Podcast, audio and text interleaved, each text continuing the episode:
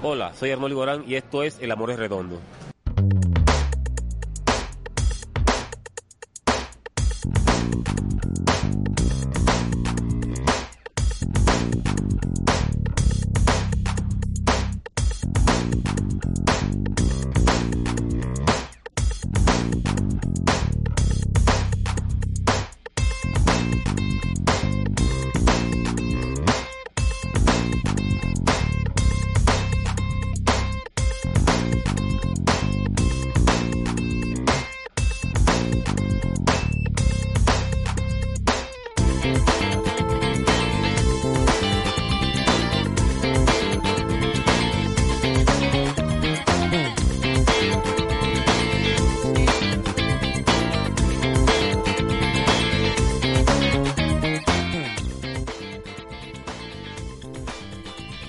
Señoras y señores, sean ustedes bienvenidos. Un nuevo Radio Redonda comienza en este momento. Damos inicio a un episodio más del podcast de El Amor es Redondo, donde hacemos lo que más nos gusta, eh, que es hablar de fútbol con poca seriedad, poco análisis, pero pues somos un grupo de amigos mamando gallo y hablando de fútbol. Antes de darle la bienvenida a mis compañeros de la mesa de trabajo, eh, quiero invitarlos a todas las personas que se están conectando con nosotros en vivo y a quienes nos van a escuchar luego en los canales de audio donde colgamos este podcast, a que nos sigan, nos recomienden y compartan los contenidos de nuestras redes sociales. Nos pueden encontrar en Facebook, en Twitter y en Instagram como El Amor es Redondo.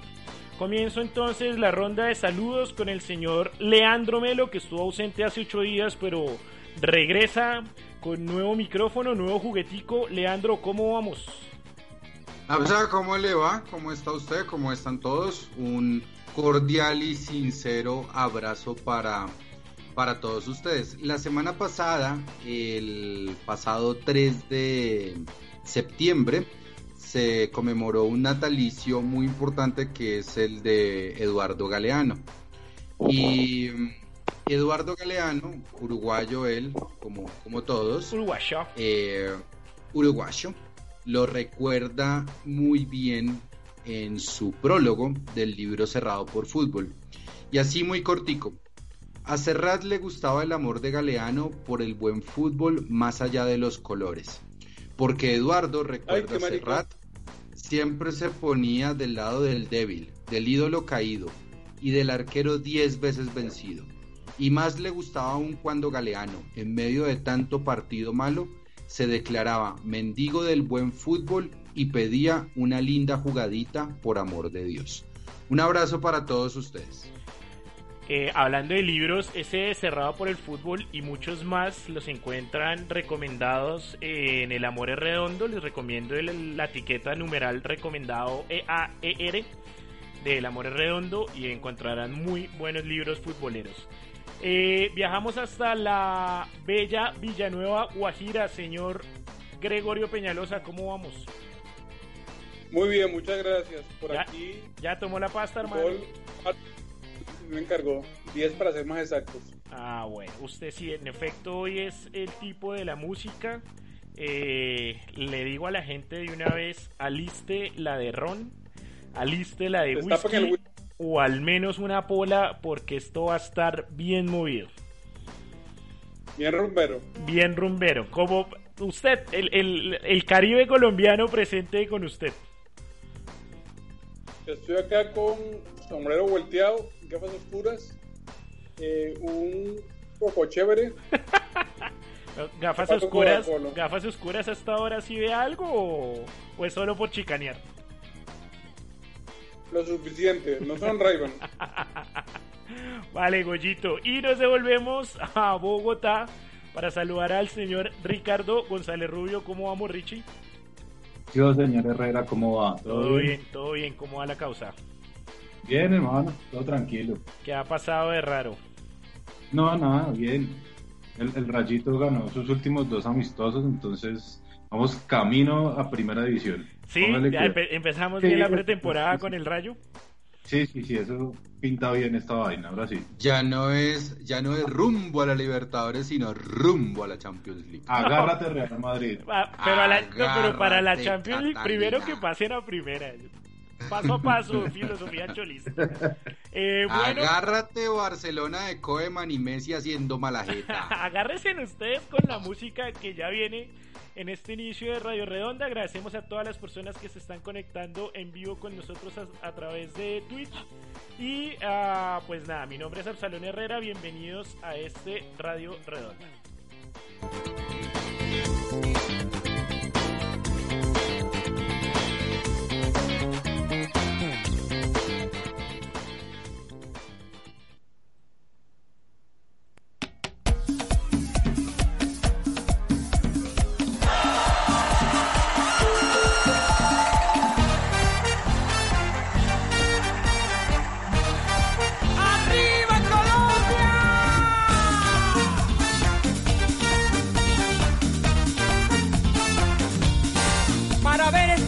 Hasta poderlas tocar.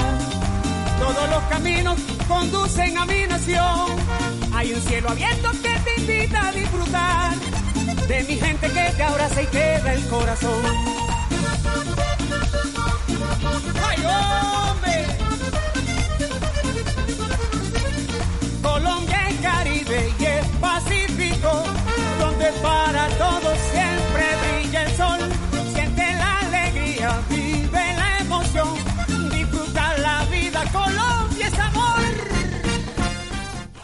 Bueno, señor Peñalosa, cuéntenos esto cómo se llama y de quién es. Se llama Nuestra Fiesta. El autor es Jorge Celedón y Jimmy Zambrano. Y, Y- una canción especialmente para el Mundial Juvenil que se realizó en Colombia. Lástima que no Seb- Sebastián que siempre chicaneó con que lo ocurrió. un saludo, un saludo a Sebas y a y a Manolo que no se pudieron conectar con, con nosotros, pero bueno, en próximos programas los tendremos. Eh, eh, Goyo, el porqué de esta canción, a ver, cuéntenos. Porque habla de fútbol, habla de Colombia y es vallenato. Usted estuvo hace... Yo, yo amo el vallenato de. Sí, bueno, siendo Guajiro, eh, siendo Guajiro era obvio que le iba a gustar el vallenato. Estuvo celebrando usted... Ah, ve- tenía que chicanear. Eh, estuvo celebrando usted el sábado el 5-0, ¿no? Usted sí es de los que celebra el 5-0, ¿no? Parece que fue ayer y ya pasaron 27 años. Eh. Imagínese. Eso habla, La- ¿Cuánto tiempo? eso habla de la edad de Gregorio. Gregorio eh, acababa la universidad. Estaba en último semestre en la universidad. ¿Saben? ¿Qué? ¿Saben? Ya está, ya, ya estaba dictando clase. Pero bueno, vamos a... ¿Dónde lo vieron? Quiero preguntarles, Señor, ¿dónde lo vieron? ah, yo tenía la tierna de 8 años y lo vi en la casa con mi familia. Yo creo que me pasó lo, yo creo que a mí también me pasó lo mismo, pero no me acuerdo. Y recuerdo vagamente las recuerdo el partido, pero recuerdo vagamente la celebración con harina y bueno, toda la fiesta que, que sucedió después. Pero bueno, ya vamos con eso. El show del Los recuerdo- 90 muertos. el bueno, el show Qué, qué recocha de país, hermano. Sí, bueno, so- solo en Colombia. Pero bueno, vamos a entrar en materia. Eh, se viene el fútbol profesional colombiano, por fin. Eh, para quienes disfrutan de nuestro fútbol, eh, de la quinta mejor liga del mundo. Eh, Por con- el canal que todos queremos. con el canal que todos queremos, entre comillas. ¿Por Eh, qué tema de burla? Pregunto. eh, ay, no me haga hablar. Goyito, ¿usted quiere el canal que todos quieren? Sí, claro. Me hace falta ver fútbol ahí. O sea, usted en su casa va a pagar Win más. Déjeme llegar a Bogotá. Eh, bueno, eh, yo creo que eso es tema de discusión de otro programa. Eh, comienza o se reanuda más bien el, el fútbol colombiano con la Superliga el día de mañana. La ida entre el América de Cali y el Junior de, de Barranquilla, los dos. Vamos, Señor. vamos, Mechita. Ah, bueno. Eh, el partido será en Barranquilla. eh, jugará el Junior de local en el Romelio Martínez. Eh, y bueno, después. paseamos. Señor. Los paseamos. Ay, siga diciendo eso y le pasa lo mismo que el 2011, ¿no? Pero bueno. Eh... Tan bello. Absalón. Jóvenes, quiero que me cuenten su opinión. Seis meses largos eh, de para el fútbol colombiano. Yo la verdad pensé que no iba a haber fútbol este año. Eh, sigo pensando que hay cierto desorden, como por lo menos hoy nos enteramos que la Mayor no había pasado los protocolos o no ha pasado los permisos, los requerimientos para jugar en Bogotá, donde todavía el deporte colectivo está prohibido por el tema de la pandemia. Eh, pero bueno, ¿cómo ven? ¿Cómo ven el regreso del fútbol colombiano? ¿Qué esperan de lo que queda? Que va a ser obviamente una maratónica carrera por terminar el torneo presionado por el canal que todos queremos, otra vez entre comillas. Eh, y pues nada, sus opiniones acerca del tema, Leo. Empecemos por su merced. gracias. No, pues el tema del regreso del fútbol colombiano yo también lo veía muy lejano, pensé que también, o sea, como usted pensé que no iba a volver. Em, creo que empezamos como tal una liga muy difusa y difusa en el sentido y aspecto de qué es lo que nos van a ofrecer. No tanto por el canal, no tanto ni siquiera por el periodismo y un montón de preguntas estúpidas que a veces se hacen, pero sí porque los, los equipos, ¿cierto? Uy, qué vergüenza, no, retiro lo dicho. Eh, por ciertas inquietudes que a veces tienen muchos colegas, ya, mejor. Sí, sí, sí. Eh, porque queda como tal una clase rica y una clase, una clase pobre en el fútbol colombiano. Mire, le voy a poner un ejemplo muy fácil. América y Junior, que son los que van a jugar la Superliga, tienen más unidades de entrenamiento que Millonarios, por ejemplo. Y a Millonarios le toca jugar el, el partido aplazado que tiene con el Deportivo Cali en Cali, y el Cali ya tiene dos semanas de entrenamiento adicionales a los que tiene Millonarios. Entonces, lo primero es cómo van a lidiar con, con el trabajo físico y cómo van a lidiar con el trabajo táctico. Eso es lo, la, primera pregunta como que, yo me hago con respecto a este regreso. Eh, segundo, yo estoy viendo la tabla y usted mira por allá arriba, entre los primeros ocho Pasto, es el segundo puesto, ve a Alianza Petrolera que es el quinto y ve al Once Caldas que es séptimo. Deportivo Pasto, si no estoy mal, estaban buscando liquidarlo por una deuda que tienen con el anterior técnico, con Hernán Lisi. Usted mira, por ejemplo, Alianza Petrolera y no tenía dinero tampoco para entrenar.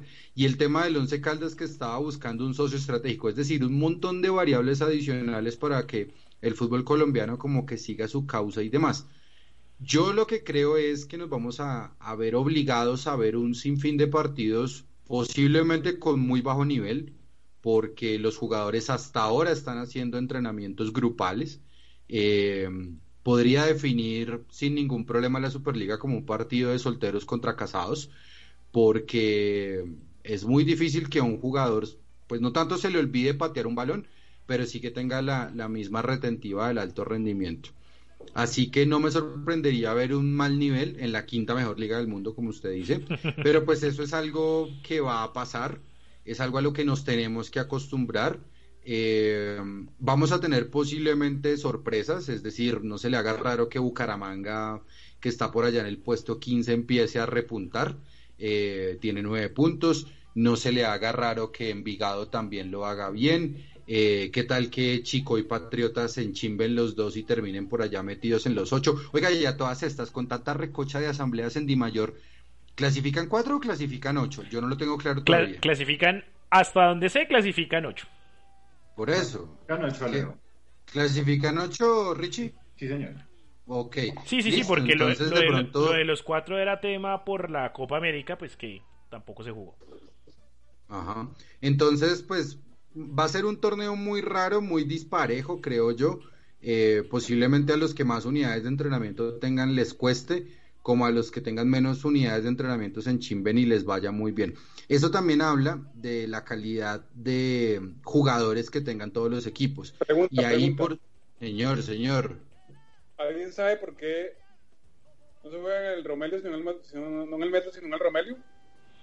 La verdad no ah, tengo creo, ni idea. Creo que están eh, organizando un tema de la cancha del Metropolitano por por el tema eliminatoria. Que iniciaría según la Conmebol y si nada pasa eh, o no hay ningún cambio, aunque pues en Latinoamérica todo es posible, eh, en exactamente un mes, si no estoy mal, el 8 de octubre. Bueno. Y como le iba, como le iba diciendo para cerrar mi, mi, mi argumento, Absa y Richie, creo que la gran diferencia de todos los equipos eh, va a radicar precisamente en los jugadores y ahí sí pican en punta los grandes, ahí pican en punta Nacional, pican en punta, pica en punta, perdón, América, pica en punta Cali. Señor, no, no, no lo ignoré, ¿cómo lo ignoré? Me hice sentir muy mal. Déjelo, déjelo, ter- No sea susceptible. déjelo terminar, hombre, que no la ha dejado terminar. Bueno, Leo, termine. No, pues eso, que los que los equipos que tengan mejores jugadores son los que los que van a marcar diferencia posiblemente y que sea algo individual, porque muy poca táctica podremos ver. Goyo, su opinión del regreso del fútbol profesional colombiano y pues ya sí que ahora sí despáchese contra Leandro. Pues bueno, después de que casi me hace llorar Leandro, mi opinión es la siguiente. Torneo de cuatro meses, muchísimo. Torneo de que, repita, que se cortó, porfa. Los que empezaron a funcionar ya.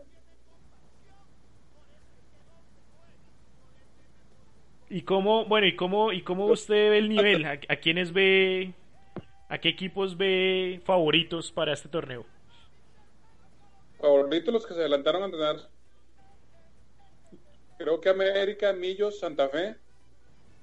¿Y cuál más empezó ya entrenamientos?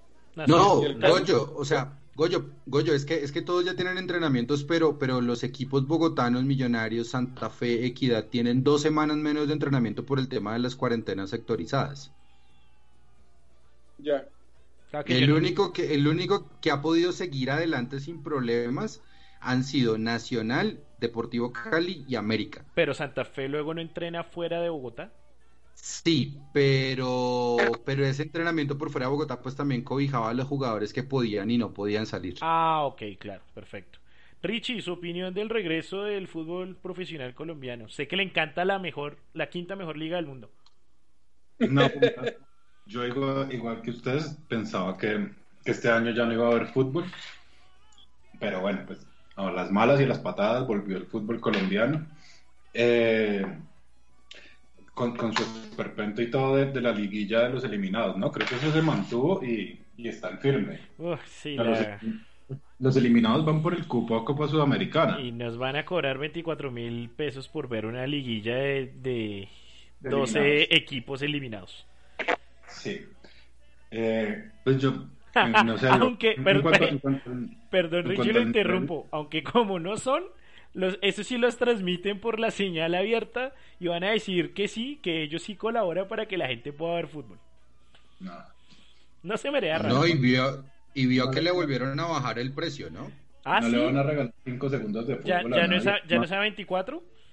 Es la señal SD 20.000 Ah. y la señal HD a 24. Chévere por los que todavía tengan como mi hermano un televisor de esos de caja atrás. Que pues la diferencia entre el SD y el HD no se les nota. Pero pues en este país todo el mundo creo que ya... Mejor dicho, s- el que faltaba por comprar un televisor HD lo compró en el día sin IVA. Así, así de sencillo. COVID Richie, incluido. sí. Richie, termine, perdón, la interrupción, su análisis. Eh, no, no, no, decía que, que en cuanto al nivel de los jugadores, yo creo que más allá del tiempo que hayan tenido entrenamiento y las diferencias entre cada equipo, yo pienso que esto, esto, esto es de cero, ¿no? Porque todas las, las nóminas cambiaron, los equipos se renovaron. Esto de lo que recordamos de esos, de esos poquitos partidos de principio de año, eso ya no queda nada. Yo creo que esto es totalmente diferente y eso en este momento puede pasar cualquier cosa. O sea, no podemos estar seguros que el que va arriba, ni siquiera que va a entrar entre los ocho, bueno, no, no lo sé. Eh, creo que va, va, a, va a moverse mucho esa tabla. Eh, eso, no sé, pues me parece que, que fue muy a las patadas, esto va a ser muy a la carrera.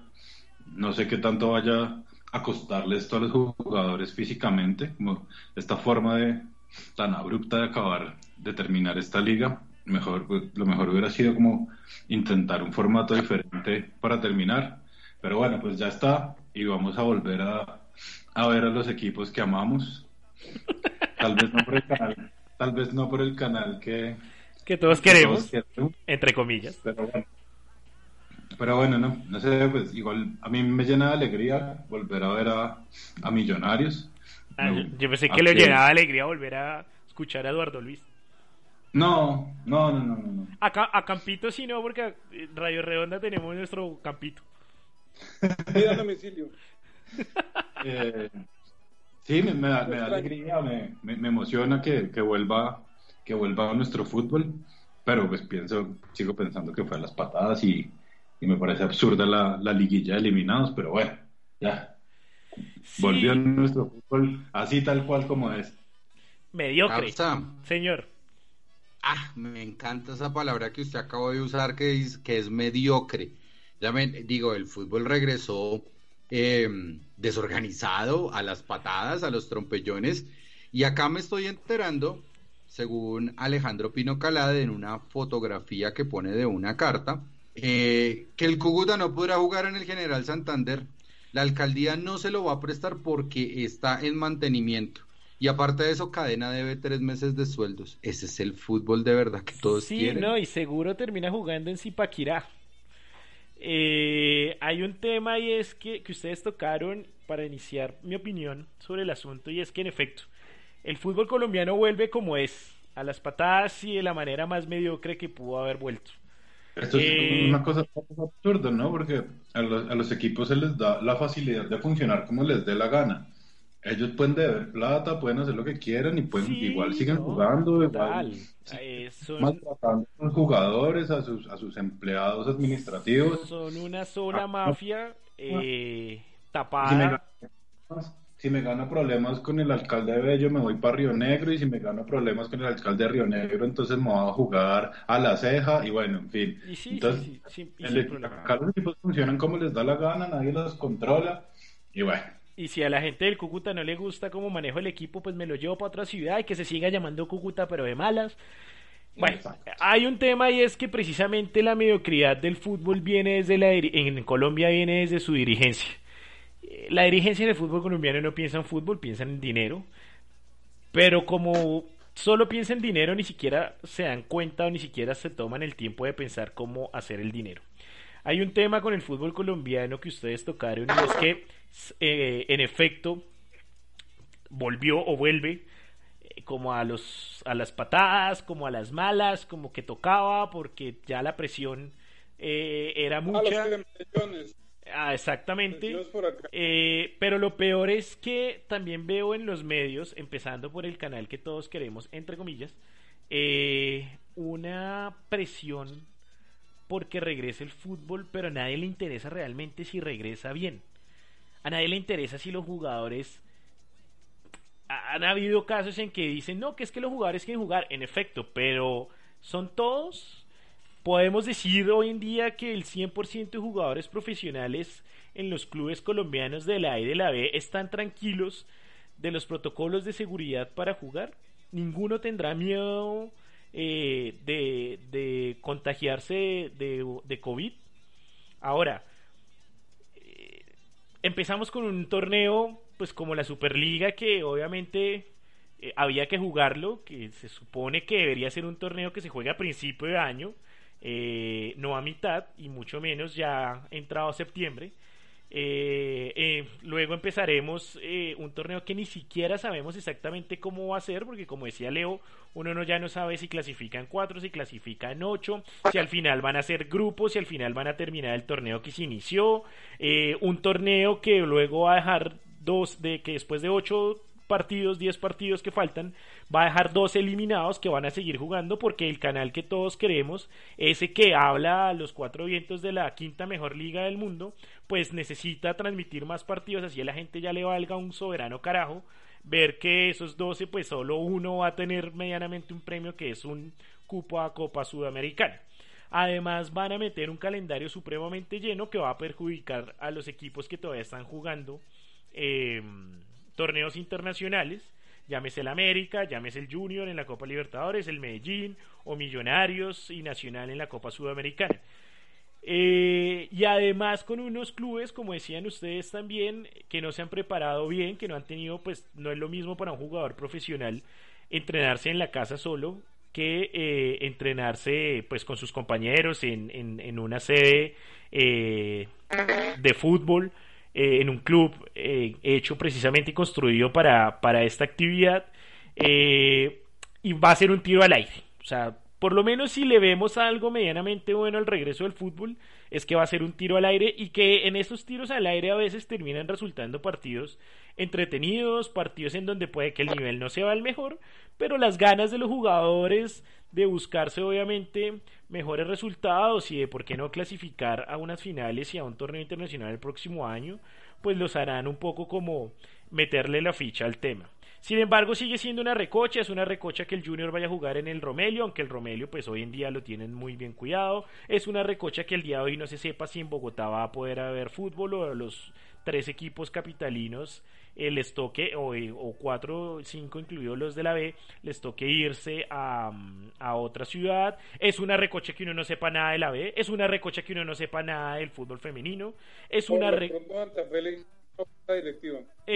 cuento.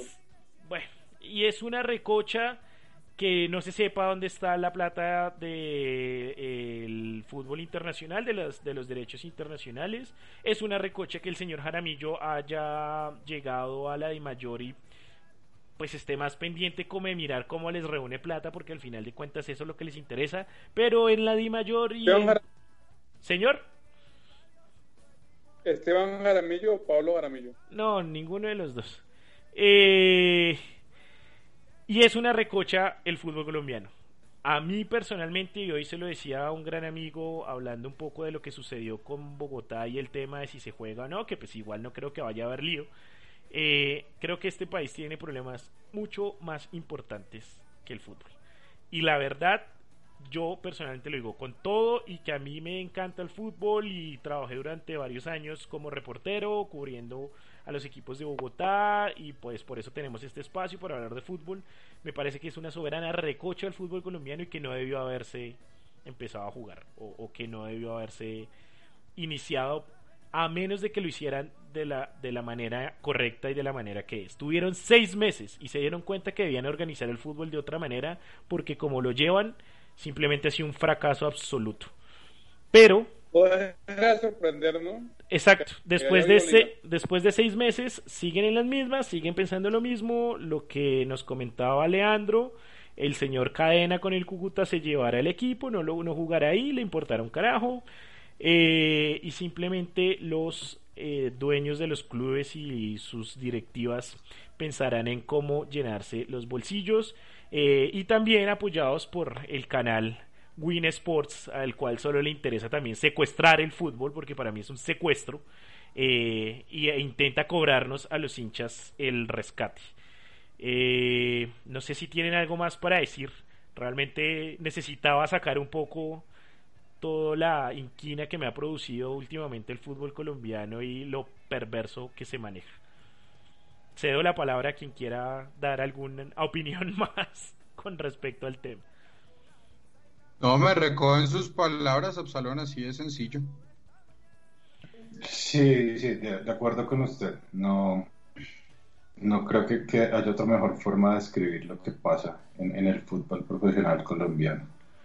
Sí, ahora, eh, lamento mucho también, y, no sé si ustedes eh, estén de acuerdo conmigo, eh, que son comunicadores también, somos cuatro comunicadores sociales hablando en este espacio. Eh, y lamento muchísimo también ver cómo el fútbol, el perdón, el periodismo en Colombia se ha prostituido por el fútbol. Eh, es no conozco, bueno, sí, no, tal vez Alejandro Pino, pero si son dos, no son más de tres o cuatro. Eh, los que realmente han criticado todo el tema como debe ser, el resto son una manada de periodistas, por utilizar un viejo término, prepagos, que solo les interesa apoyar la corrupción que hay dentro del fútbol colombiano. O sea, no, no veo una, o veo muy pocos periodistas serios y me da pena como comunicador y como periodista estos colegas. Yo sé que no soy nadie, nadie me escucha, a duras penas este este este programa lo escuchan unos pocos amigos y familiares nuestros. Eh, pero realmente da, da pena y da grima el periodismo deportivo en Colombia, lo arrodillado que es, así como el periodismo político también con el gobierno, pero bueno, eso, es un tema que no, nos, que no nos compete en Radio Redondo. Eso le iba a decir, lo, más triste de, de, toda la situación es que más allá de lo que pasa en el fútbol colombiano y de las desventuras de, de la DIMAYOR, pues esto es un simple reflejo de cómo funciona todo en este país. Así como, como funciona en el mundo deportivo, así funciona en todos los ámbitos. Una fotocopia. Tal cual, tal cual. Dijo Maturana, eh, se juega como se vive y creo que en Colombia creo que en Colombia la frase toma más eh, relevancia que nunca. No hay, no hay mejor analogía que eso. Tal cual, tal cual. Eh, pero bueno, eh, vamos a ver qué pasa, vamos a ver. Obviamente en medio de la mediocridad y el desorden puede que encontremos buenos partidos. voy a serle sincero y quiero que me den su opinión sobre, sobre algo antes de cerrar este, este bloque. ¿Han pensado apagar el canal? A mí a veces el amor por mi equipo me, lo, me, pone a pensar. Sí, o sea, no, sí, por lo menos acá mi, mi, mi familia eh, cercana por parte de mi señora, eh, vivimos la mayoría cerca, así que ayer entre los tres tomamos la decisión de hacer un solo pago en un solo televisor. Y se encuentra, claro, la ventaja de vivir cerca. Y son ocho, y son ocho mil pesitos, ¿cómo no? Bueno. Eh, sí, sí, sí, no, pues yo creo que no creo que seamos los únicos, yo creo que en, muchos hogares están pensando. Nosotros acá personalmente ya estamos pensando en, hacerlo porque pues, de qué otra forma vamos a ver a, nuestro equipo.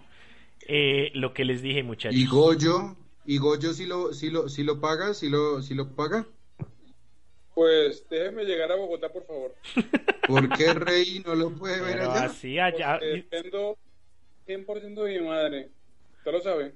Ah. Que le, le, gusta más el fútbol con frío a, a Goyo que con el calor de. Que lo que pasa es que sí. Que, es que si paga que si paga el premium se queda sin sin, sin el pago electricaribe y, hermano eso allá sí es jodido allá, allá sí es complicado lo he dicho. pero bueno Oiga, Goyo Goyo Goyo Cuénteme. Eder Chaux y Joel Graterol en el América. Edwin Velasco, Felipe Jaramillo, Daniel Quiñones, Marlon Torres, Juan Segovia y Kevin Andrade. Luis Paz, Carlos Sierra, Rafa Carrascal, Jesus Cabrera, John Arias y Rodrigo Urueña. Y, y adelante Dubán Vergara, Juan David Pérez, Adrián Ramos, y Santiago Moreno, oiga, no es una mala nómina. Increíble que un equipo que tiene al diablo como mascota tenga a Jesus en sus filas. Es un buen tweet. Gracias, gracias. Tengo, mis momentos. Eh, para cerrar el bloque, solo quería decirles algo con la pregunta que les, que les hice acerca del canal Premium. Eh, lo dicho, tienen secuestrado al fútbol y nos extorsionan con él. Es con lo único que quiero decir. Y también he pensado, obviamente no lo voy a negar, y aún lo sigo pensando, tengo de aquí al partido de Millos del próximo fin de semana para pensarlo en, pagar el canal. Pero bueno, eh, ya volvemos, eh, seguimos en este Radio Redonda. y el pollito Díaz. y el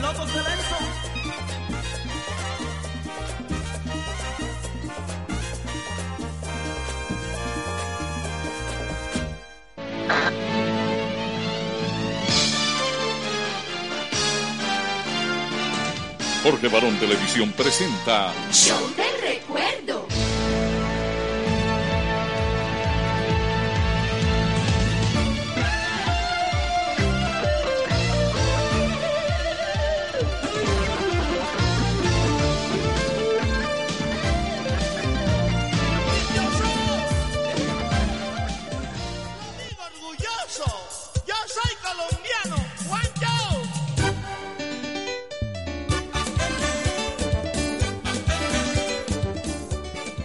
Bueno, comienza el show del recuerdo, eh, cortesía del señor Gregorio Peñalosa. Y antes de darle la palabra, si me lo permite, eh, esta sección obviamente es suya, usted manda, señor Peñalosa, pero si me permite quiero contar una anécdota y es cuando conocí a Gregorio, Leandro nos presentó, eh, ellos pues se conocieron por, por relaciones laborales y profesionales que tenían. Eh, una Yo de las empecé cosas- aquí de invitado. ¿Cómo? Yo como de invitado, me acuerdo. Tal cual, lo invitamos a, al Amor es Redondo.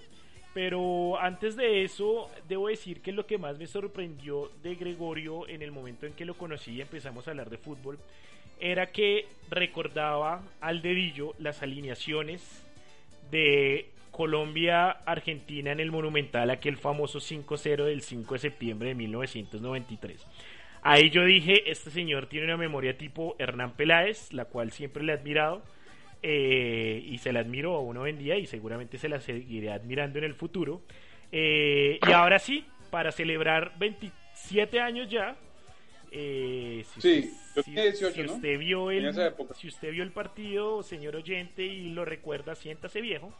Eh, y para hablar de aquel 5-0, tenemos a Gregorio Peñalosa en el show del recuerdo, señor, esta tribuna suya.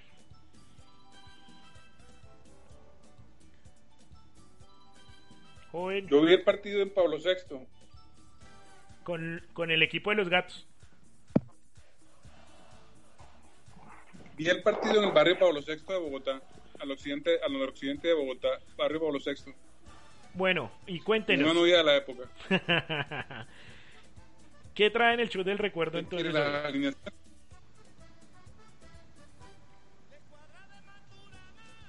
Colombia alineó con Córdoba, Pereira Mendoza, Wilson Pérez, que haciendo derecho jugaba por izquierda, Chonto Herrera, inamovible de ahí, Barrabás Leonel, Valderrama y Rincón, Asprilla y Tren Valencia.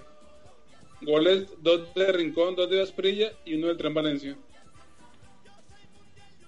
Con Goicochea, Ruggeri Saldaña, Borel Altamirano, Leo Rodríguez, Redondo, Zapata y Zapata y Simeone, Medina Bello y Batistuta. Cambios. Salió Redondo y entró Beto Acosta. Salió Batistuta y entró el Tubo García. Uno lo ve en perspectiva y qué banda tan hijo de madre la que tenía Argentina, ¿no? Gente como Goicochea, como, Ahora, como Batistuta, como Simeone, como Redondo, Ruggeri, campeón del mundo en el 86. Eh, no era cualquiera, ¿no? habían sido campeones de Copa América en Ecuador en el 93. Sí, unos meses antes, tal cual.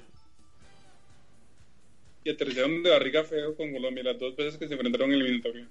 Coyo, 2-1 en Barranquilla y 5-0 en Buenos Aires. Coyo, Cuénteme. hace un poquito de tiempo hubo un debate de cuál era el mejor 10 a propósito de que también el pibe Valderrama cumplió años la semana pasada. Para usted, ¿cuál es el mejor 10 que ha visto? ¿El pibe u otro? De Colo en Colombia, El ¿no? pibe, sin duda. Por encima de James, por ejemplo. Sí, incluso la discusión era, más allá del 10, era cuál era el mejor jugador en la historia de Colombia. Y pues James obviamente no, no, no lo no lo que, no lo juzgo, porque pues me parece que tiene méritos para, para estar ahí. Eh, decía que él diríamos que siempre fue mejor la selección de allá que esta nueva. Lo que sí, lo que pasa es que bueno, todo tiempo pasado fue mejor, ¿no? Seguramente si usted le pregunta a alguien que vio a Willington Ortiz, pues le dirá que Willington fue mucho mejor jugador. Em, pero bueno, volviendo al 5-0, eh, en estos días veía una entrevista, bueno, algunas semanas, hace algunas semanas realmente, una entrevista que le hacían al Pío Valderrama en Fox, en Fox Sport, en el programa donde participa precisamente Oscar Ruggeri, eh, quien estuvo en ese, en ese partido. Eh, y Ruggeri le decía al pibe como nos dieron un baile impresionante. Sin embargo, Además que Ruggeri se hace Ruggeri- acabado, se vio Ruggeri ese día. sí, no, total. Sin embargo, Ni siquiera- ni siquiera la- acertó ni una. Hay, hay que, hay que ser justos también. Eh, de no ser por Oscar Córdoba, los, en la primera media hora hubiéramos podido estar perdiendo abajo, perdón, perdiendo, hubiera sido redundante, perdiendo 3-0, ¿no? Por lo menos dos no hubieran encajado. Sí, tal cual. O sea, Córdoba ese día estaba. Estaba, ¿qué? Estaba supremamente inspirado. Intratable. Eh, Richie, ¿usted dónde vio ese partido? ¿Lo recuerda?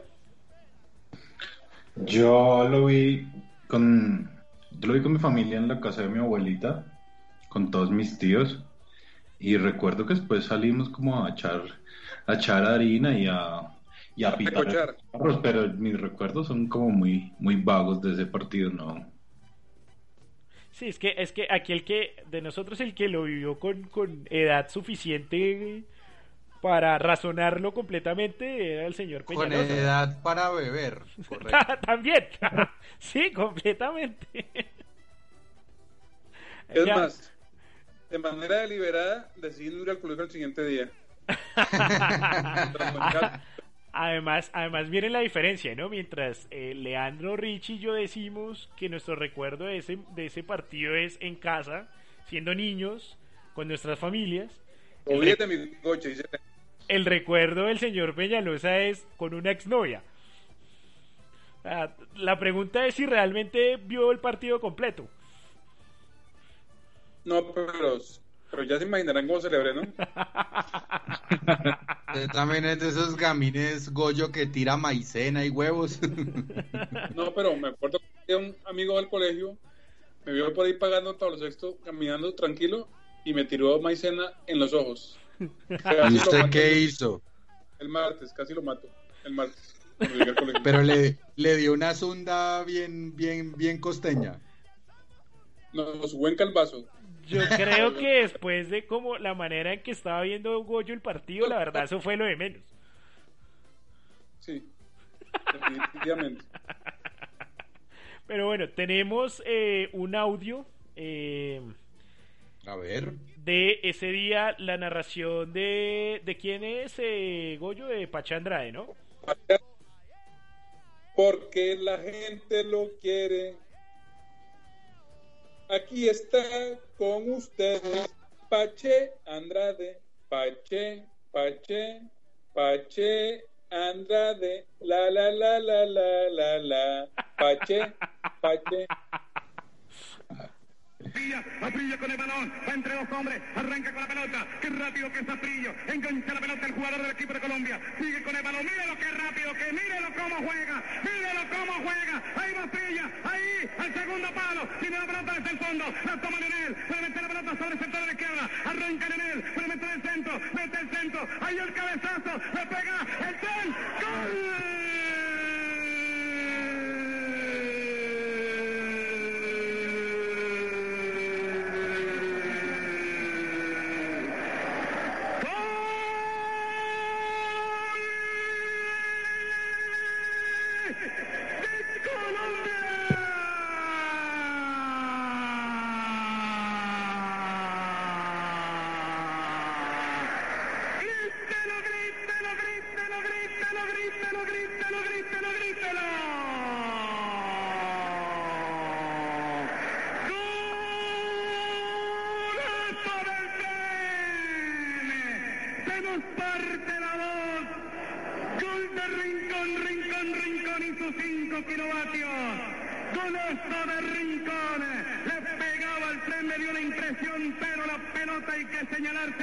impulsa el balón. Otra vez Rincón para el equipo de Colombia. Rincón, Rincón, Rincón para Colombia y para todo el mundo. Ojo, viene. Ese fue el, cua- el tercer gol de la selección Colombia, el, el segundo el segundo en la cuenta de, de Freddy Eusebio Rincón, ¿no? Sí, que la alcanza a pegar a Exhibición en el pecho. Tal cual sí fue, como y pues ya perdió el gol. fue un rebote Un ahí. pique rarísimo. Ahí Coche ha perdido el año. Pero bueno, yo eh, eh, hace poco preguntaba, pregun- o preguntábamos más bien en las redes del Amor Redondo, eh, y quiero, quiero consultárselo a, a Leo, a, a Richie y al propio Goyo. ¿Ustedes creen que este partido, más allá de la algarabía de ese momento, de una clasificación a un mundial de manera directa, eh, viéndolo en retrospectiva y tras casi tres décadas, este partido le hizo bien o le hizo mal al fútbol colombiano? Leo. No, le hizo, le hizo, ter- le hizo terrible mal a, a esa no solamente al fútbol colombiano, sino también a esa generación. Porque es que nosotros estamos acostumbrados a no ganar absolutamente nada. Es más, nosotros no somos relevantes en el concierto, con el concierto internacional del fútbol. Eh, que nos digan que somos la quinta mejor liga del mundo es exactamente lo mismo que la sal de Pelé diciendo que veía campeona a ese equipo en, en ese mundial. Así que yo creo que fue, fue un, un problema y el mismo Bolillo lo dijo. Dijo, le dijo, Pacho, nos van a pedir que seamos campeones del mundo. Y, y eso fue un problema, porque esa generación como tal no estaba mentalmente estructurada para, para lo que venía. Entonces, no, yo creo que eso le hizo un daño terrible. No, al fútbol colombiano posiblemente no, pero sí a los jugadores y que, que estuvieron de- en, en esa noche. Y sobre todo que fueron al Mundial, ¿no? Richie, ¿usted eh, qué piensa de, de- de ese partido? Yo pienso que ese, ese partido en realidad sí le hizo mucho daño. Más que, más que a esa generación, como lo dice Leo, yo creo que en general a una mentalidad de, del hincha del fútbol colombiano. Y sobre todo de, de, de- pues, de quienes siguen con mucho fervor a la selección, porque yo no la sigo con tanto fervor, pero, pero el tema es que después de ese 5-0, y creo que gente como de nuestra edad también, que, que ni siquiera recuerda bien el partido, ese 5-0 puso a la selección Colombia en la estratosfera y la selección Colombia pues una selección normal y no porque no porque no pueda ser mejor sino por la mentalidad del jugador colombiano que no quiere ser mejor porque la selección Colombia tendría con qué ser una selección por lo menos pues top en el, en el continente, ¿no? Pero la selección Colombia es una selección Colombia que tiene problemas para ir a jugar en eliminatorias a otros estadios, que le cuesta, que duró un poco de tiempo sin ir a los mundiales. Entonces yo pienso que eso, la selección Colombia vive de entra a los partidos jugando con una camiseta que no tiene, ¿sí? Con esa camiseta que cree que tiene por ahí en, un podio que entonces creo que eso, que eso ha afectado mucho y, la selección Colombia es una selección normal y la liga, igual que la liga colombiana, es una liga muy normal. Yo creo que el colombiano tiene que, aterrizar cabeza y ver, ver en qué nivel está su fútbol, porque es un fútbol muy normal. Eh, Goyo, Pero bueno, una cosita ahí, Richie. ¿Qué ha hecho más daño a la eliminatoria y al 5-0? o Los partidos de preparación que se hicieron como 50 y solamente perdimos uno. sí, lo que pasa es que también eran contra equipos que, pues, eh, la prensa inflaba el tema diciendo que era contra el Milan, contra el Bayern Múnich, pero si uno veía las alineaciones de esos amistosos, eh, eran, pues, equipos B. Y-. Exacto, y hasta C. Ah, quiero, para cerrar este show del, del recuerdo, eh, Leandro ahorita tomaba o citaba al bolillo. Tengo en mis manos eh, un libro curioso. eh, Ese libro, ese libro es maravilloso, siempre he querido robárselo. eh, sí, por eso nunca lo invito a la casa. Se llama Bolillo Golpe a Golpe. eh, es una autobiografía de Hernán Darío Gómez, escrito en conjunto con el periodista eh, Fabio Poveda Márquez, muy famoso en la costa caribe colombiana. Y hay un capítulo claramente dedicado al 5-0. Eh, voy a leerles, si me lo permiten, un fragmento. Dice, debo confesar que estoy diciendo estas cosas cuatro años después de aquel histórico juego.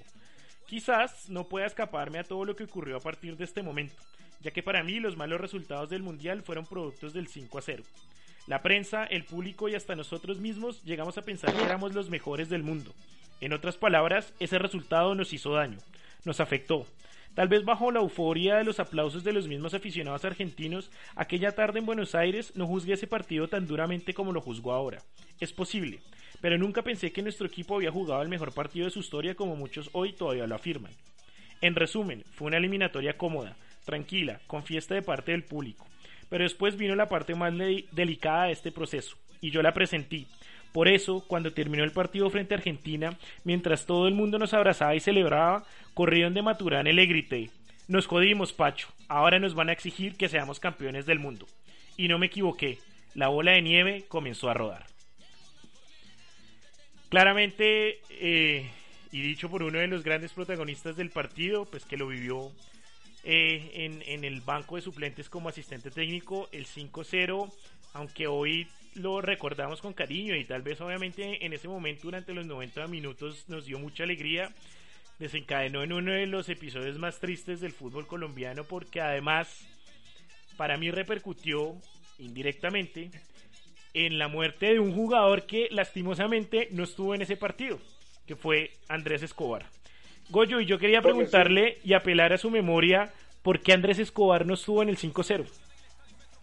Está fregado por un partido como Libertadores que se llamó muy feo. Y fue por esa razón que no pudo. que no pudo estar.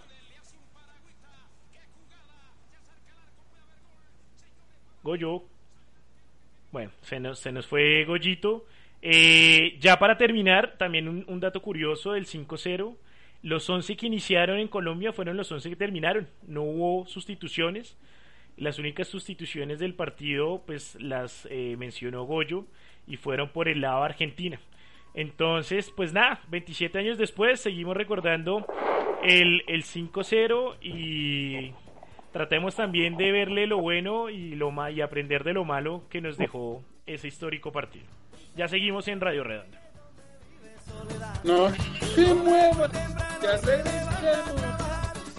toma el café claro para que pueda alcanzar.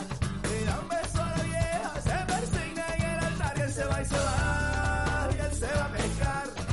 Con su cara alegre se va vistiendo de inmensidad.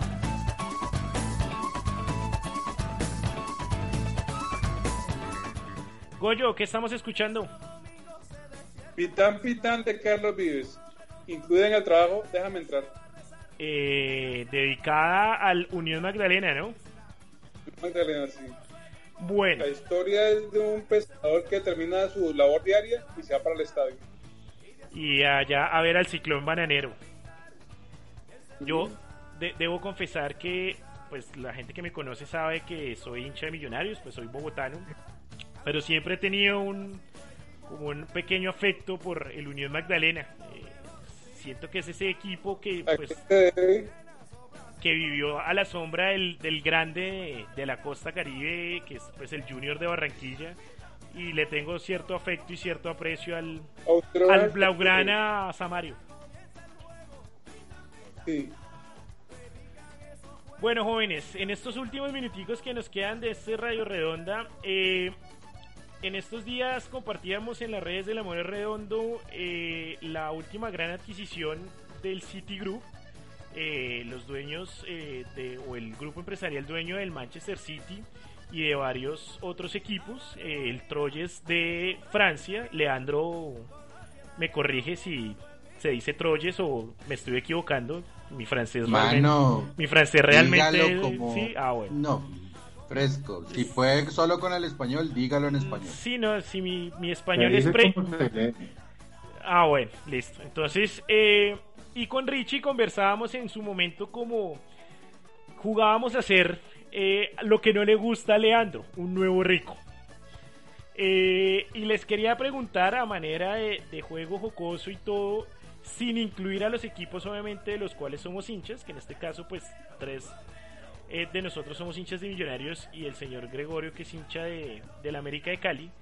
Pero si ustedes tuvieran el dinero de los jeques o de un petrolero, esos rusos, eh, y pudieran escoger cinco clubes alrededor del mundo para comprar ¿Cinco? cinco, estos tienen diez. Le estoy tirando, es más. Si quiere para hacerlo más interesante, no mentira, no es que nos queda difícil también. Les iba a decir que uno por continente, pero No, pero no, muy le- le- jodido. les- les- le- pero traten de ser variados. Si pudieran comprar cinco clubes, Leo empiezo por su merced. ¿Cuáles cinco clubes compraría y por qué? Eh, um, en España At- el Athletic Club de Bilbao porque sería la caja menor. en el sentido de eh, todos los jugadores son de la de una misma zona y no pueden y no pueden ser importados, caso Real Sociedad, ¿sí? Entonces pues la plata se, se reinvierte bien en, en fuerzas básicas y en sacar y vender jugadores. Eh, en Argentina me gustaría comprar Gimnasia y Esgrima de la Plata porque es un club muy venido a menos y como es un club venido a menos pues necesita de mi dinero para que pueda quitarle tanta paternidad a estudiantes. Eso sí. ¿Cómo? ¿Y por qué tiene la camiseta? Y aparte porque tengo la camiseta también de gimnasia. Me cae muy bien gimnasia y esgrima de la plata. Eh, yo, yo creo que en Italia, en Italia me gustaría comprar la Lazio. Me parece interesante. Eh, me gustaría comprar, ya van tres, ¿sí o no? Sí. Me gustaría comprar en México al Necaxa para que vuelva a Ciudad de México, para sacarlo Sacar- de allá de Aguascalientes. Oiga, sí, ese, ese sí es de las cosas que más Sí. injustas me ha parecido en el fútbol. Sí, sí, sí, sacarlo de, Aguascalientes y devolverlo otra vez a Ciudad de México para que juegue el clásico con Y el la, América. y a la Azteca, sí, que vuelva a la Azteca. Claro, y a la Azteca, por supuesto. Y por último, yo creo que compraría Independiente Santa Fe para hacer el Chiqui García de ellos. Un saludo a los hinchas albirrojos que nos escuchan y que seguramente no les gustará mucho el- la idea de Leandro. Eh, Richie, sus, sus cinco clubes. Si yo, bueno, déjame ver. Yo, primero que todo, compraría a Sacachispas. Cuéntele a la gente de dónde es ese club. Sacachispas Hood. es un club argentino. Ok. Es un club argentino de- del ascenso, de, de las, de las De la divisiones bajas. ¿Pero es de la B, No, de la B Nacional o es de la Ah, B Metropolitana? está Mucho más abajo. Ok, ok. Eh, bueno, compraría Sacachispas porque, porque sí, porque le tengo cariño y porque es mi plata y yo veré en qué me la gasto. compraría el Rayo Vallecano. Obvio, claro. Ah, no podía faltar comprar el Rayito Vallecano. Me iría a la guerra y le quitaría a Red Bull el New York Red Bulls y le pondría otra vez el nombre de Metro Stars. Oh, bien. Pelea dura con, con los dos DJs borrachos dueños del equipo, pero les quito el equipo y le devuelvo su nombre. Me iría a Francia y compraría el Saint-Étienne para Histórico. demostrar- para demostrarle al Paris Saint-Germain quién es el papá de Francia. Tal cual, el club más veces ganador de la liga en Francia.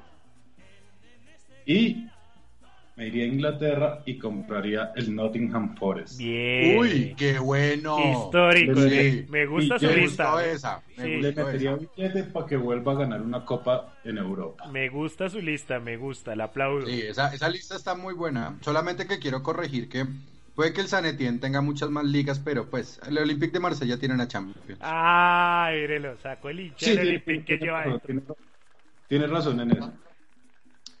Eh, no, iba a ser, iba a ser un comentario. No, lo hago fuera del aire. Eh, No, tírelo ya. Ah, pues que, Ah, el, que el dale. Marsella es el Atlético Nacional de allá, güey. ¿Qué tiene que ver eso? Pues pre- por eso le digo que después que son los que sacan pecho por el por el título internacional. Eh, Goyo, sus cinco. Yo compraría de puro masoquista millonarios. No nos hágase, no nos hágase mal, por favor. Por favor. Usted le tiene, usted le tiene bronca a Millonarios desde aquel partido 2-0 No, Eh, porque quiero porque mi papá era hincha de Millos. cuando ah bueno, Mi papá vivió en la, en la Nacional cuando había residencias universitarias y Millos entrenaba ahí en el estadio. ah Entonces bueno. hincha. No, Guajiro era hincha de Millos, ahí les cuento. Bueno, salúdeme a su viejo, por favor. Mi papá murió en el 2015. Bueno, Ah, bueno, entonces, perdón, no, no, no lo sabía, pero bueno. Bien, bien saber que hay otro guajiro que le tiene amor a Millos como Arnoldo Iguarán.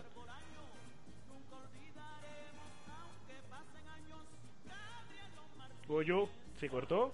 señor, Ah, ya, bueno. Los otros cuatro clubes. haría Polonia, que era un equipo que me encantaba cuando por Nastel pasaban los partidos de fútbol de Alemán, Alemania, narrados por Andrés Salcedo. Voy a River Plate. Compraría al Como, que me gusta porque, por cómo se llama, no porque no, no porque tenga eh, fresca la, la gesta deportiva del Como. Como de, Italia, sí. Que jugó Jorge, Jorge Serna, la jirafa Serna, el, el largo este del Medellín, que Oh. era goleador. Listo. ¿Y cuál, le- ¿Y cuál más? Le falta uno. Uno, vámonos para España, el Valladolid por Jaro Lozano. Y pero se, se, se lo tendrá que comprar a Ronaldo, ¿no? Que es el dueño hoy en día del Valladolid. El supuesto es que tengo mucho, mucho dinero y necesito comprar cinco, ¿no? De go- de- Bueno, sí, ¿cuál es el problema, no? Eh, yo... ¿Cómo, cómo? No, y es más, ¿sabe, ¿sabe por qué Goyo compraría el Valladolid? Porque ahí cerquita quedan los vinos de Ribera del Duero. Sí, seguro, o sea, eh, yo pensé también lo mismo, como que cerca a un viñedo tiene que tener un club. eh, Sí, claro. Goyo. Yo les doy mis cinco. Ah, A ver. Compraría el New York Cosmos de Estados Unidos porque Sí, me encanta, me sí, parece sí. un equipo histórico. El hecho de haber tenido a Pelé y a Beckenbauer eh, me parece la locura. Eh, y el, gran- el primer gran equipo de- del soccer estadounidense. Eh, en Europa. eh, Cabañas. ¿Cómo, cómo? Y a Cabañas también lo tuvo. A Cabañas también lo- y a Johan Cruyff también también también lo tuvo.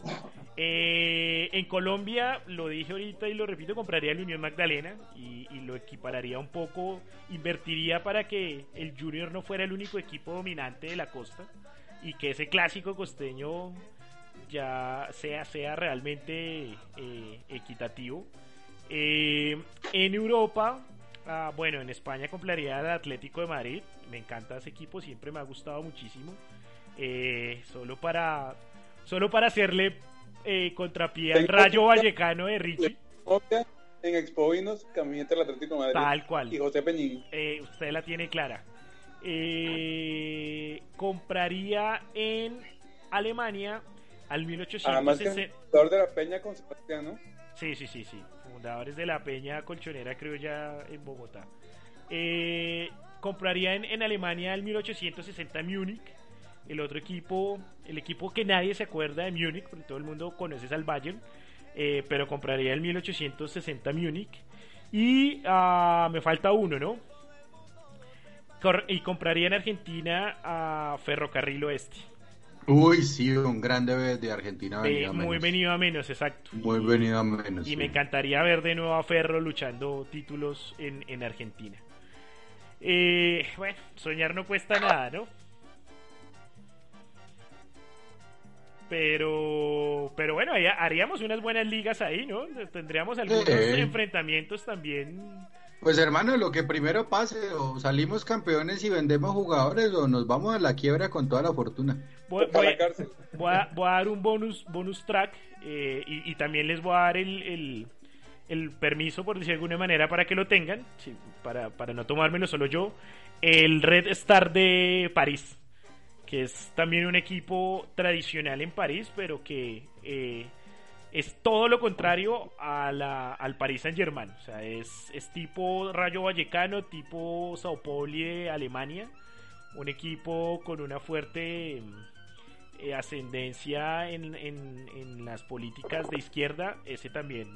Eh, lo que pasa es que sería curioso, ¿no? Comprar uno millonario a un, equipo que normalmente es, es eh, de izquierdas, pues es algo contra- contradictorio. No sé si alguno de ustedes quiere agregar alguno más.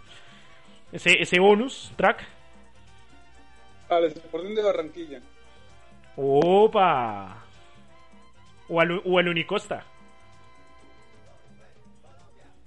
También, también de Barranquilla. Leo, uno más para usted. No, no, no, no, no, esos cinco están bien, Lazio y, y los demás. Y Richie. No, también, no, no, yo con mis cinco Sí, se, estoy contento. se- se queda con los cinco. Sí. Bueno, me Sí, gusta. Bu- buena, buena, buena, buen ejercicio, ¿no? Invitamos a la gente que nos quiera dar sus opiniones, que nos quiera contar si fueran millonarios qué club compraría y por qué. Nos pueden escribir en nuestras redes sociales, eh, arroba el amor es redondo en Twitter y el amor es redondo en Instagram y Facebook.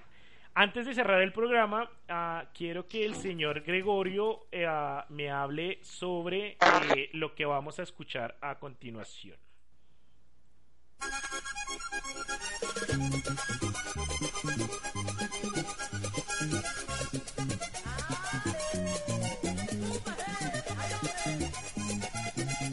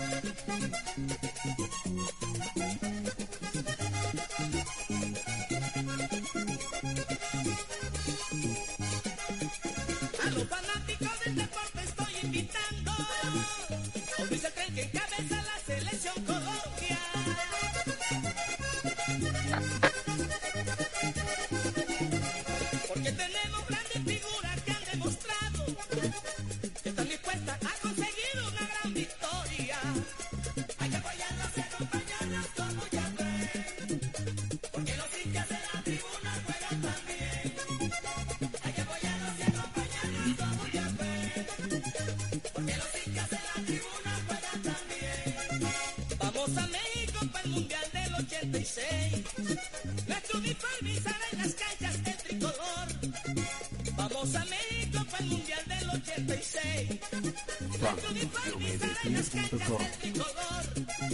Colombia arranca y nadie se debe quedar atrás. Con berraquera, con entereza y con calidad. Póngame el 8, señores. Vamos a ganar. Con. No eres quien tiene derecho. Tal ¿Qué es cual, eso? Leandro, usted acaba de pegarle al punto. Goyo, ¿cómo se llama esta canción y por qué está hecha sobre la melodía de Todo es para ti? Porque Diomedes, al igual que Juancho Royce, que tiene una segunda parte con Yo Soy Mundial, que le canta Martín Elías, le quiero hacer un homenaje a la selección de Ochoa. de- que- o sea, yo a, a medida que voy yendo me, me acuerdo de Iguarán con mi joven anaranjado y la franja. Esto es un descubrimiento. Yo no sé si Sí, Leo claro. o Richie lo habían escuchado. Jamás. Cuando el señor Gregorio me envió la lista de canciones que íbamos a tener de fondo hoy, eh, yo esto no lo podía creer porque yo no soy el tipo más vallenatero del mundo. No, obviamente aquí el, el- el- la Biblia del vallenato es Goyo. eh, pero, obvia- con N y con en su biografía. pero, pero, eh, pues la melodía la conocía. Y yo, pues, yo esta canción la he escuchado antes con otra letra. Y en efecto es eh, Todo es para ti. eh, es así, eh, Goyo, que se llama la canción. Sí, señor. La, la original. Pero descubrimos eh, esta gran perla, esta gran perla que se llama Vamos a ganar de Diomedes Díaz y Colacho Mendoza. Polacho Mendoza. Vamos a México para el Mundial del 86. Nuestro uniforme sale en las canchas del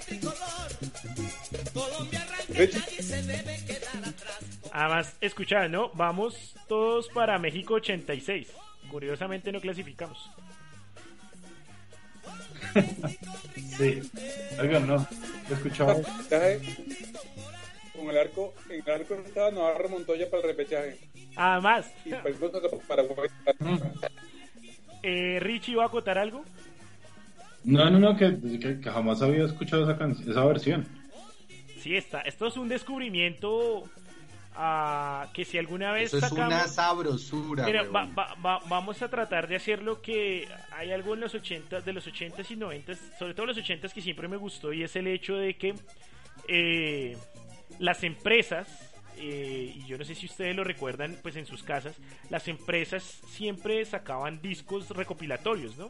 Yo recuerdo Sí. que en la casa de mis papás, eh, mi, mi viejo, un saludo a mi viejo, eh, tenía sus discos o cassettes de diversas empresas, Almaviva, Pinturas, no sé qué, eh, pues por la profesión de él estaba muy, muy relacionado con, con las empresas de pinturas y todo, y pues siempre a final de año estas empresas sacaban un recopilatorio en un disco, en cassettes, en la época pues los no, no eran todavía tan populares, eh, deberíamos mirar de alguna manera hacer, o sea, si podemos en algún momento sacar un disco recopilatorio de canciones futboleras de El Amor es Redondo, les prometo solemnemente y queda grabado que la canción que abre el disco va a ser esta. Porque realmente el descubrimiento es o sea, una canción de la selección Colombia para el Mundial del 86.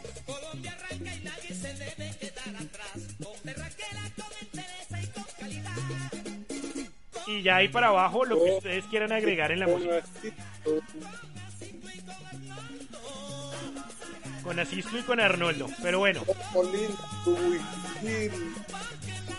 vamos a, vamos a cerrar. La Señor, Esa canción, la, la- la descubrió usted, Goyo? ¿O cómo llegó usted a esa canción?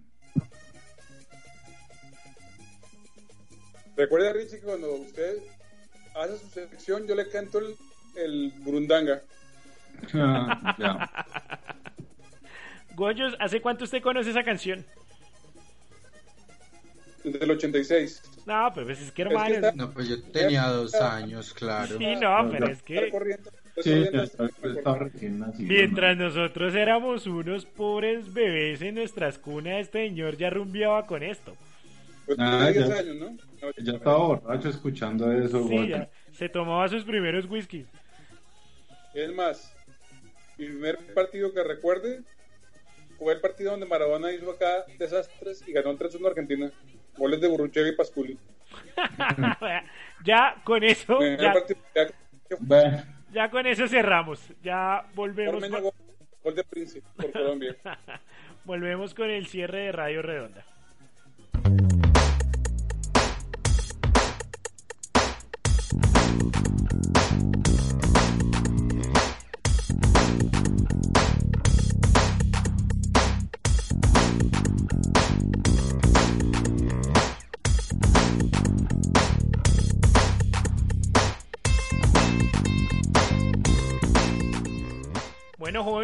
Siendo más, tampoco menos, agradecemos a toda la gente que nos escuchó eh, en directo a través de Twitch y a quienes obviamente nos van a escuchar a, través de las diferentes, de los agregadores de audios, como dice eh, Leo. Quiero enviar un saludo, unos nuevos amigos hoy nos... eh, ¿Cuántos vagos? Eh, Diego? no, alcanzamos casi como a 10. Siempre es que hay harta gente desocupada en este país. Eh, no, mentiras. Un saludo para todos ellos. Después ya no nos vuelven a escuchar. Pero ¿Se no, quería, quería, quería enviarle unos saludo, un saludo especial a los amigos de la tribuna futbolera que nos estuvieron escuchando hoy. Nos empezaron a seguir en, en Twitch. También, pues ahí hacemos nuestros envíos y nos pueden seguir ahí en twitch.tv diagonal el amor es redondo. Estuvieron ahí muy activos. Ellos dicen que comprarían el Hertha Berlín y el Leeds. Buenas, Eh, buenas, está buenas bueno. opciones. Y- el Hertha Berlín. Sí, El sí, Hertha, sí. sí. Eh, Mincho Andrés, eh, Monchito, Monchito, hermano, un saludo Monchito. a Monchito, viejo amigo de esta casa. Y ah, no me quiero ir sin leer un comentario aquí de eh, Luz Vivas. El papá tiene un disco del grupo de Dalón. ¿Recuerdan eh, los almacenes Dalón? Sí, Sí, los almacenes Dalón, claro. Ah, ahí está, habrá que escuchar eh, el disco de Dalón. Eh, Leo, gracias por todo, compadre. De nada, hermano. Siempre con todo gusto para servirles. Me toca meterme ya a otra reunión. Un abrazo. Un abrazo, cuídese. Richie, gracias por todo, señor. No, señor, con mucho gusto. Ahí nos estamos hablando. Oiga, con, con, con la música que tuvimos hoy, con el ambiente que tuvimos hoy, me hubiera encantado que este programa hubiera sido un viernes. Oye, qué pena, y que qué pena con Goyito si se sintió mal conmigo, hombre, pero fresco, hermano. Y me ignoró.